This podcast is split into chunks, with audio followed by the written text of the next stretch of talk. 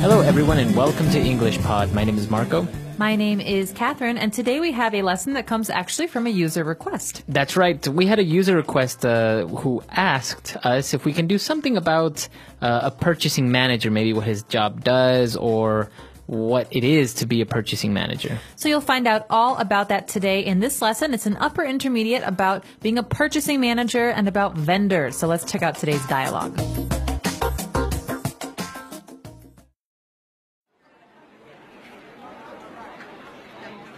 Good morning, Angela. How have you been lately?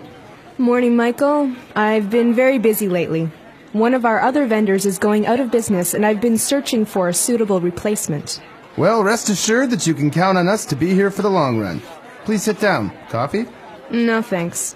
I've been trying to cut down on the caffeine. I could never do that. I'd be a zombie if I didn't have my morning coffee fix. Let's get down to business then. Yes, I've come to talk with you about ordering the 8 megapixel cameras for our new Mi phone. The demand for phone cameras is growing, and Pear has been falling behind in the market.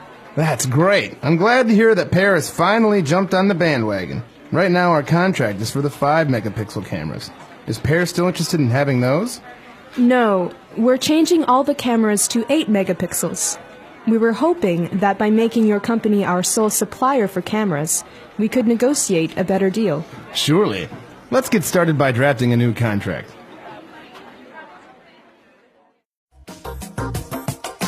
All right, we're back. So, a very interesting job to be a purchasing manager, a lot of responsibility on top of him.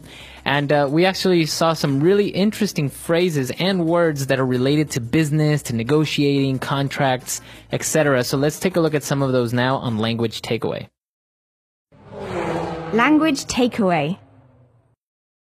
So the first word we have is vendor. This is a noun. It means it's a it's a job. It's a the name of a person's job. So he is a vendor. Okay, and a vendor, what does a vendor do? Well, a vendor sells things. Okay, so the verb here is to vend, like a vending machine is th- that machine that you can buy sodas from. Mm-hmm. But a vendor is someone who sells things to someone else. Okay, so I can say he is a door vendor. He sells doors? Yeah, that's right. Or um, let me contact my vendor about the price list for these TVs. Okay, very good. So we're talking about a vendor who is going out of business. And uh, because he's going out of business, this uh, manager is actually looking for a suitable replacement. So this is an interesting phrase because these two words normally go together. We say, let's find a replacement. Okay, that's good, but really we want a suitable replacement. And so first of all, the word suitable means like appropriate or good. But what about replacement? What does this mean? A replacement is uh, something that takes the place of. It replaces something else. So for example, we have our vendor who went out of business. So what we are looking now for is another vendor but not just any vendor, a suitable vendor, one that has the things that we need or the prices that we need, and in order to replace the one that went out of business.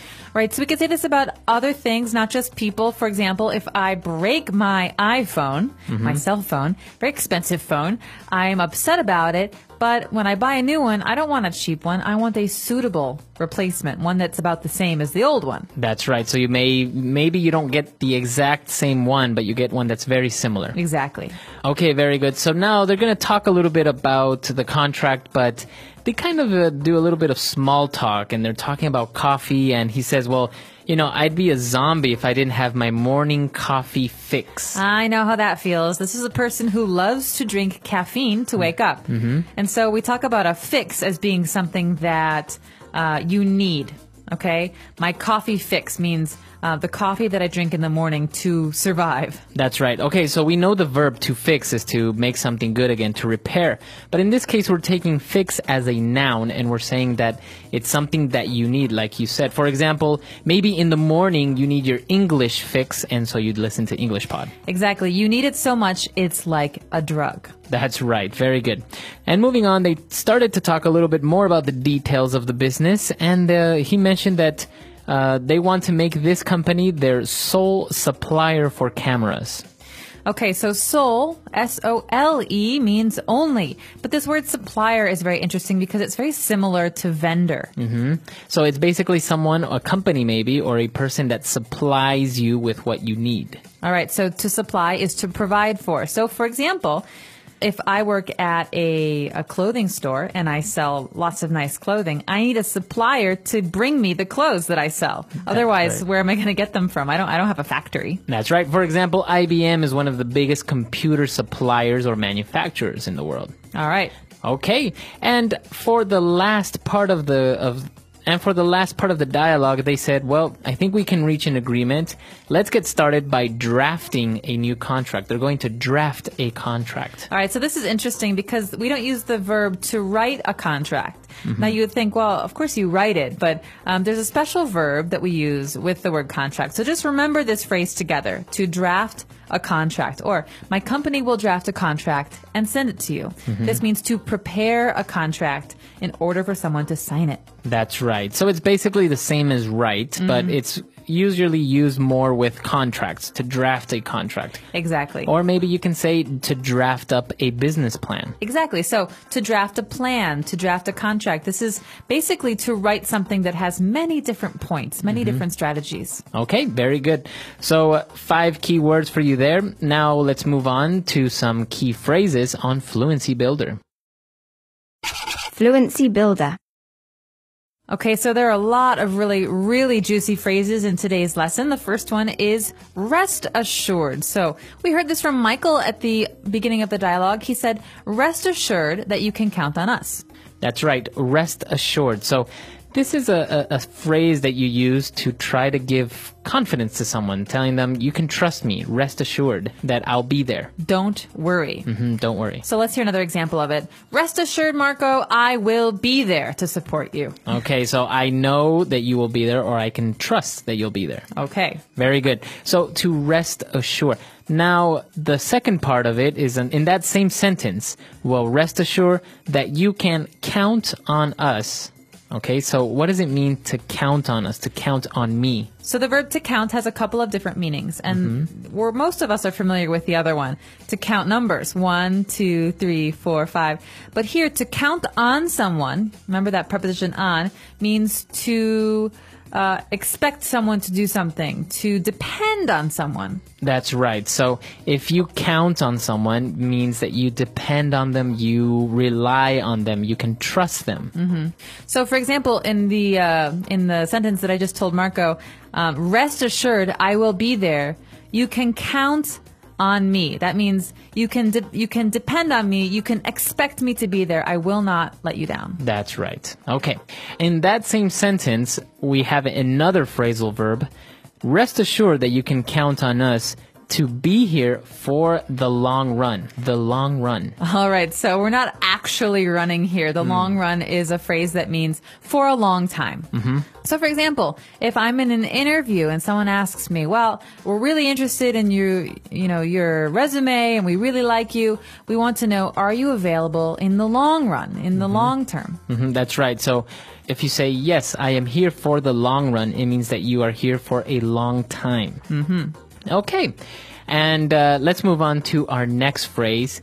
When they're actually, you know, they, they stopped with the small talk and now they want to get down to business. You hear this phrase all the time because you don't just walk into a meeting and start talking about business stuff, you know? You start with the nice things first. You say, how was your weekend? How is your wife?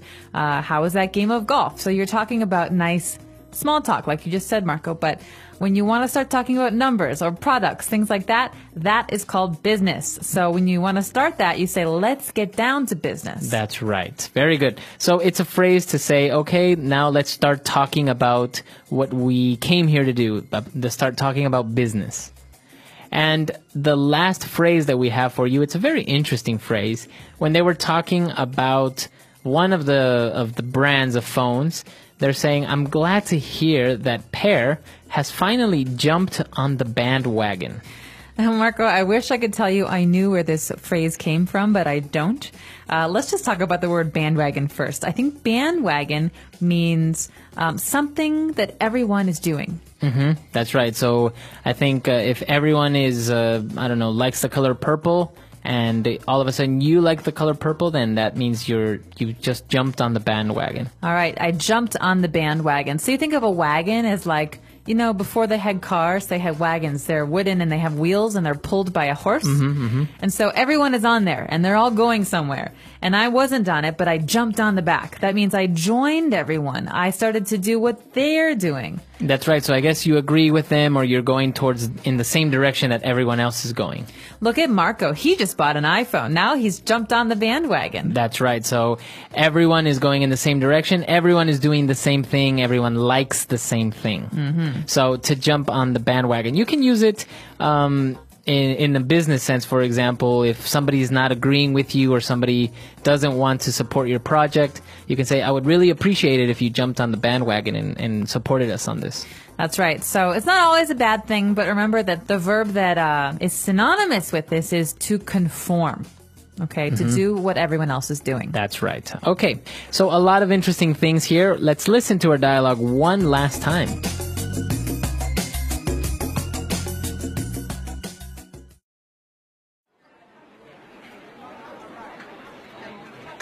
Good morning, Angela. How have you been lately? Morning, Michael. I've been very busy lately. One of our other vendors is going out of business, and I've been searching for a suitable replacement. Well, rest assured that you can count on us to be here for the long run. Please sit down. Coffee? No, thanks. I've been trying to cut down on the caffeine. I could never do that. I'd be a zombie if I didn't have my morning coffee fix. Let's get down to business then. Yes, I've come to talk with you about ordering the 8 megapixel cameras for our new Mi phone. The demand for phone cameras is growing, and Pear has been falling behind in the market. That's great. I'm glad to hear that Pear has finally jumped on the bandwagon. Right now, our contract is for the 5 megapixel cameras. Is Pear still interested in having those? No, we're changing all the cameras to 8 megapixels. We were hoping that by making your company our sole supplier for cameras, we could negotiate a better deal. Surely. Let's get started by drafting a new contract.